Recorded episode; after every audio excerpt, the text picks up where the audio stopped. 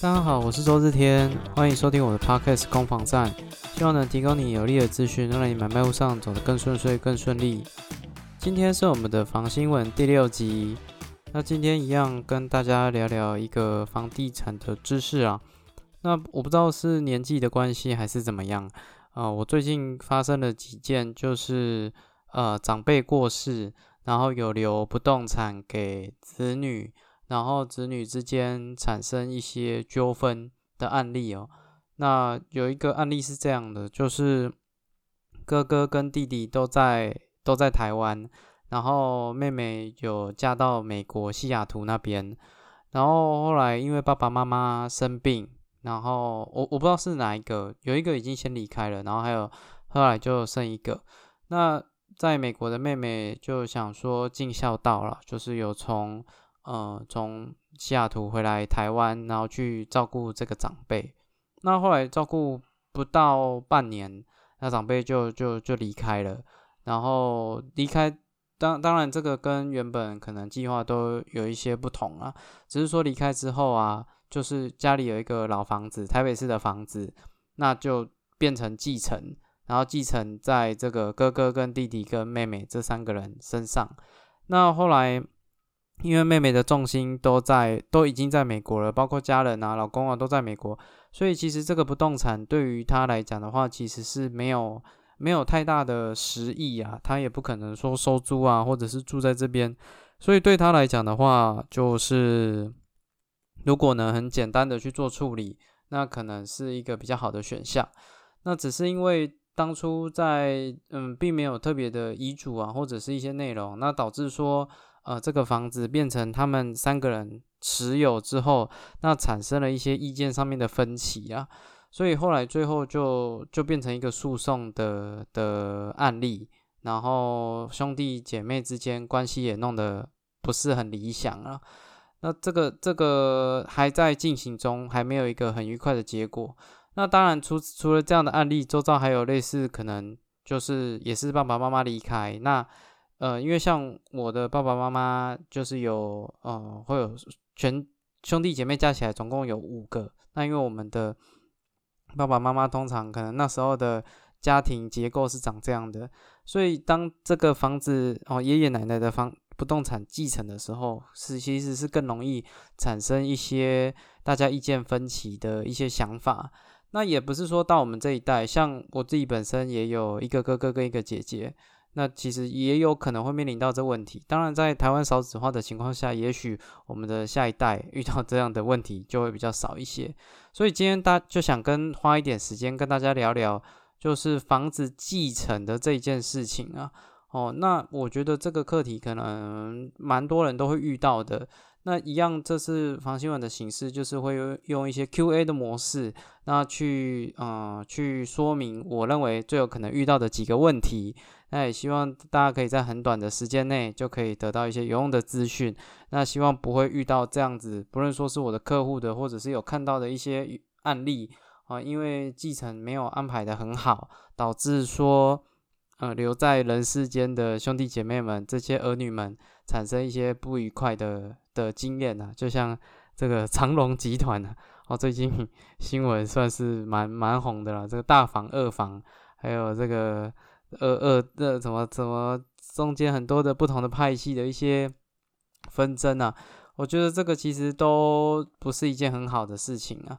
那所以刚好就聊聊这一块，好，那也希望说对大家有帮助了。好，那就要开始我们这个房新闻的第六集啊。那首先，好，请问，呃，周日天啊，周日天，我如果继承爸爸妈妈的房子，那会有遇到什么样的问题吗？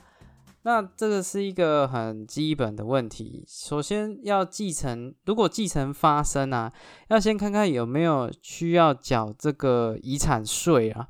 那其实，在继承发生的时候，遗产税它是有一个免税额度的，免税额度总共是一千三百三十三万。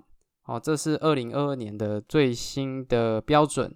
那也就是说，这个遗产的总额不要超过这个金额。那是不用课征遗产税的。那这个金额到底大或不大？其实这个遗产税一千三百三十三万，在正常的家庭情况下，我觉得是还 OK 的。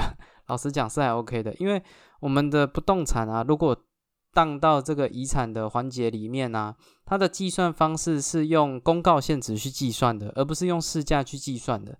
所以，如果房屋现值跟土地现值加起来没有，其其实正常来讲金额都不会太高，除非你是新房子。所以，在这个前提之下，这个免税额是 OK 的。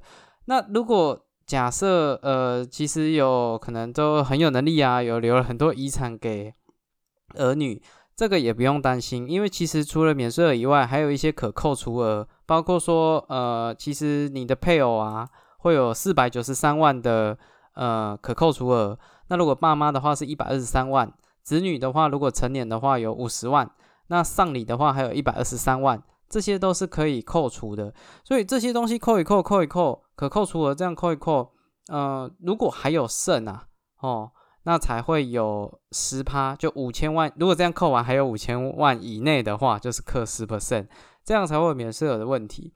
那其实如果爸爸妈妈就是留一个不动产，哦，一个老家哦，给儿女的话，其实，在这样的情况下，通常是课到税的几率是不大。老实讲，不大哦，因为可能是老房子，那房屋的公告现值跟土地的公告现值都不高哦，所以被课到一千三百三十三万的免税额，再加这些可扣除额，是蛮够用的啦。哦，不太需要担心。那只是说，如果你要继承这个。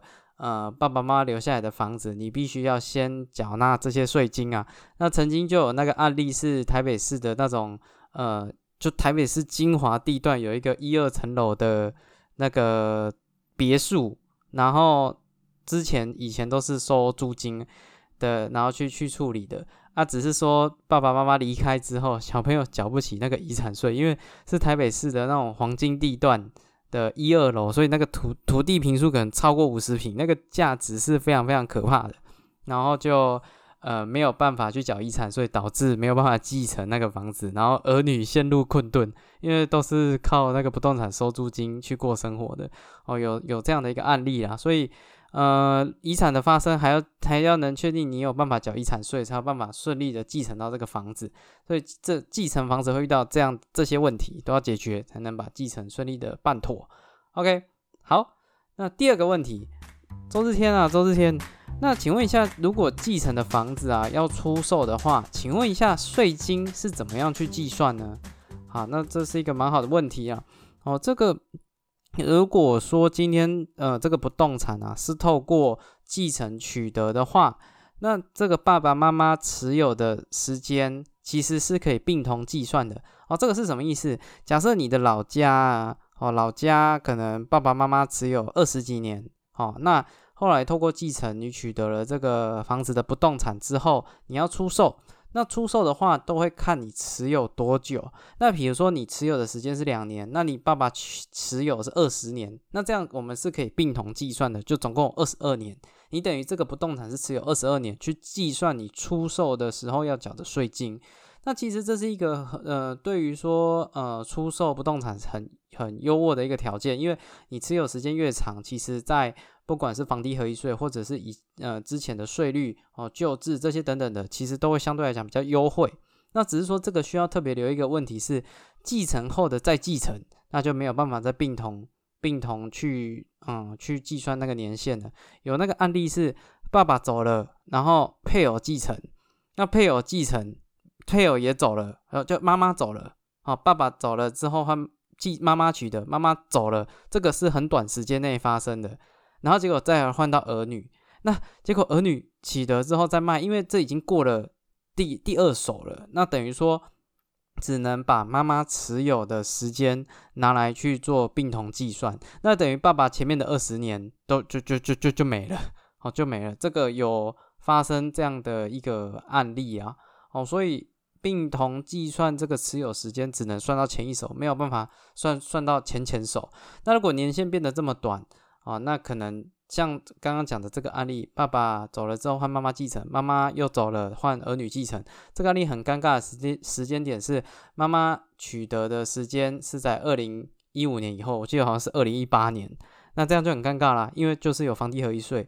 那这个姐弟呀，取得了这个房子的呃所有权之后，那因为用不上这个房子嘛，那也触景生情，就把这个房子拿出来卖，然后马上被课房地合一税，一年持有不到一年，四十五趴的这个税金，直接克重税，克爆。啊，导致说就是那个税金实在是很吓人啊，那也也很难过啦。就是呃，明明就是出售一个爸爸妈妈的房地产，那没想到说会被课这么重的税，所以这个需要特别去留意了。OK，好，那第三个问题哦，日天啊，日天，请问一下，那如果兄弟姐妹啊继承这个房子，那通常会是怎么做？如果要去处分哦，去处分的话要怎么办啊？这个问题啊，就是蛮常见的一个问题啊。那首先要去看到说，这个房子是处于什么样的状态？什么意思呢？因为如果假设继承发生啊，它其实会有分成说共同共有跟分别共有这两种状况。如果你什么事情都没有去办啊，哦，那你就会刻的是呃，你就会处于一个共同共有的状况。那在这个情况下，你要去做任何的处分啊，都会非常的非常的麻烦啊。那如果你有去办理，办成这个分别共有之后，在处理上面才会比较简单一些。只是说变成这个分别共有之后啊，那呃，你今天要做这个不动产的处分，你还要有一些。呃，要符合那个税法的，嗯，符合民法的一些相关规定。比如说，你的持分，呃，假设像那种分成五个兄弟姐妹的，那你要过二分之一，或者是人，嗯，你的持，你的，如果今天比如说要去做出售，你要一半的人，一半的持分以上同意才可以。那也就是说，你要三个人同意哦。如果已分给五个五个小朋友的话，那其实这个就很麻烦啊，因为。常常问题就在这边啊，有一些要卖，有一些不卖。那如果呃卖的话，还有就是其他共分别共有人啊，他还有这个优先承购权，他可以用，比如说呃我想要卖，那我一瓶要卖五十万，那其他的分别共有人可以用这样的条件优先承购啊。那其实这个就会有很多很多的问题，因为。有时候兄弟姐妹就是没有共识，那你开出来的金额，我又觉得太高，那我又不想买，那就是我卡你，你卡我这样。那如果你卖的又只是持分而已，买的人其实很少哦。那如果你有一些啊，甚至还会走到这个这个，像上一集房新闻有提到的，就是一个同归于尽，我得不到的你也别想得到的一种一种概念了，就是我拿我的持分去做贷款，哦去跟那个私人借贷去做一些。呃，把把一些金额借贷出来，然后再进入法拍的程序，然后法拍就会变成这个不动产直接大家同归于尽，就拍卖出去啊，因为那个会影响到其他人的那个持分，你不能说今天我在拍卖的过程，我只有拍卖其中一个人，只只有拍卖其中的五分之一，这个是没有办法的。所以在这个情况下，继承的房子要处分啊，其实说真的是是是常常问题就在这边。那比较理想的状况哦，是当继承发生的时候，兄弟姐妹之间就有做这个办理这个分割继承啊，就是说，嗯，大家有共识，比如说房子哈归归大姐的，那钱的话是归呃大哥的啊，那土地的话是归二弟的哦，就是如果有讲清楚，在继承人之间有达成一个共识的话，那其实就不比较不会有这个争议啊。通常你只要进入。共有的状况啊，常常都会有很多的问题延伸啊。我觉得这是，嗯，这个是我觉得是民法其实可以去修法的一个范围了。哦，那大概如果可以的话，最好是不要走到这一端呐。哦，因为走到这一端，我自己从业的经验来讲，通常都是这一端出了问题。那不管是拿出来卖，哦，那那从前端有共识，可能就是三年五年了。哦，因为有人卖，有人不愿意卖，这样子就是三五年起跳。那要卖呢，价格可能又是一两年，就是要有人想，有人比较想卖，有人比较不想卖啊。那这样子会一直有一个互相持分的一个角力的竞赛啊。我觉得蛮蛮辛苦的，看的蛮多的哦。所以如果可以的话，能分割继承，大家讲好说谁归哪一块归谁的，哪一块归谁的，其实这个是啊最理想的状况了。OK，好。那第四个问题啊，哦，日天啊，日天，如果继承啊有这么多的变数，那我是不是不要走继承啊？这样听你讲完之后，这么多继承好像遇到一些风风雨雨，那我是不是通过其他方式，我在我生前我就把这些事情处理好，这样比较会不会比较好？OK，如果假设是这样子啊。呃，你有几种方式？如果你不走继承，那最常见的就是另外两种方式，就是赠与跟买卖了。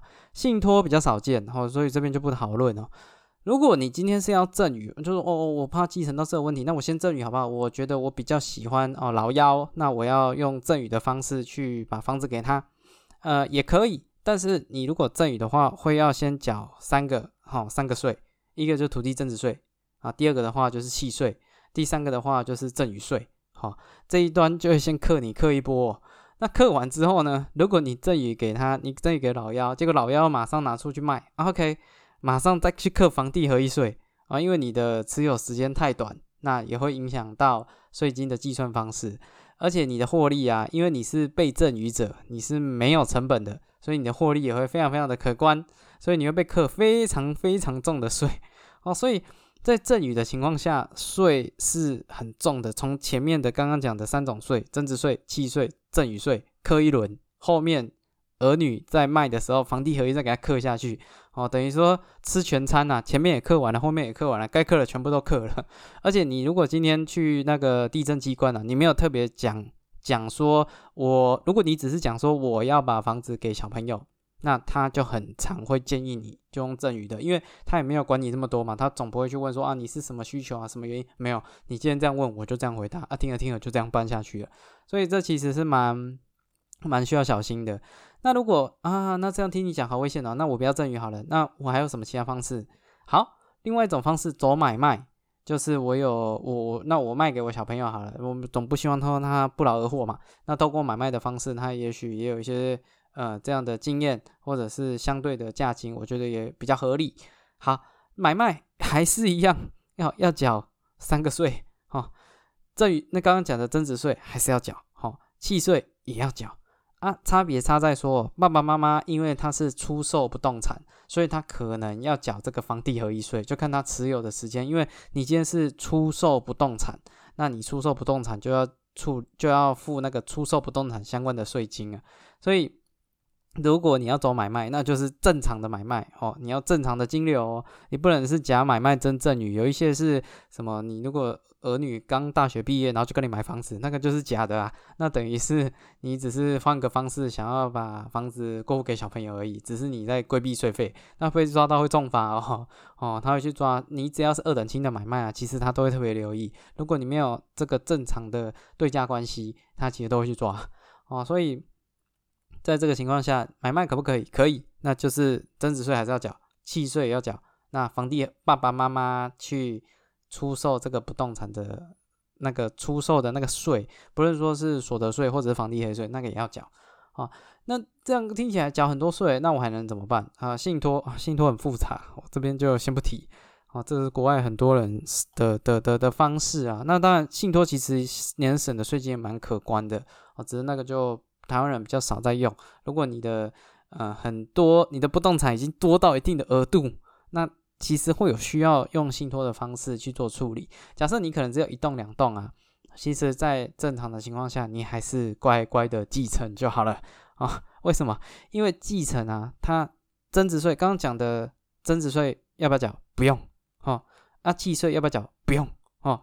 啊，如果儿女要卖的时候，那个持有时间还可以一起算。搞不好超过六年还可以有四百万的免税额。我说房地合一税，所以在继承的情况下，你又省了增值税，又省了契税，然后还有持有时间还可以并同去计算。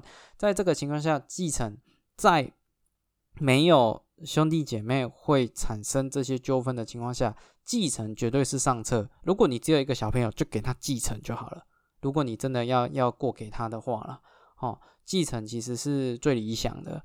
那这边要特别提一块是说，如果今天啊，那继承我听你讲日天，我听你讲完，我也很想继承啊。可是我就有三个兄弟姐，我我就有三个小孩啊。那 到时候会不会有问题？我可不可以用遗嘱？我就特别喜欢老大，我能不能全部都给老大？那老大再去处理？哎呀，你这样就是害了老大啊，如果你全部都给他的话，因为这个会涉及到说。呃，民法上面有一个有一个规定是这个特留份的规定，也就是说，你今天在继承的情况下，你不能全部都不给人家，他也是你的儿女啊，你不能说百分之一百都给任何其中的一个人。你虽然可以立遗嘱，可是你不能跟特留份有一些冲突啊。也就是说，如果你今天把全部的不动产，比如说呃三间房子全部都给大哥，那有三个兄弟姐妹，那其他两个哦，这个二弟跟三弟就会对大哥会有一个请求权。哦，去请求这个特留分，你应该分给我啊，你不能都都没分给我，就会产生一些纷争呐。哦，所以在这个情况下，如果今天呃这些方式要把不动产给小朋友继承，绝对上策啊。当然要安排好，不要让兄弟姐妹啊，让这些儿女为了这些事情产生一些纷争呐。好，那这边做总结哦，如果今天真的。呃，这些给小朋友的方式，继承绝对是上策，也最省。好，那如果真的要有这个儿女之间要去分，拜托一定要去办分别。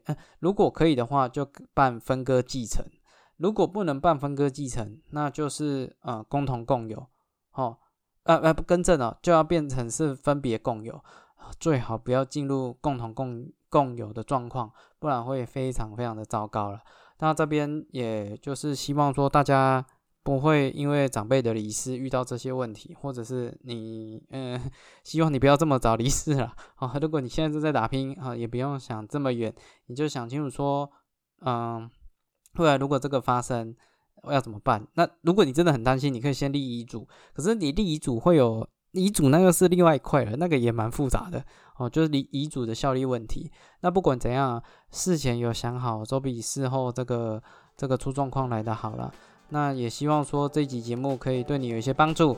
那也希望说你不会遇到这些问题。那也谢谢你收听到节目的最后。那我是周日天哦，祝你愉快的一天。如果你喜欢的话，再帮我这个订阅、追踪、分享、FB 按赞哦，谢谢你，拜拜。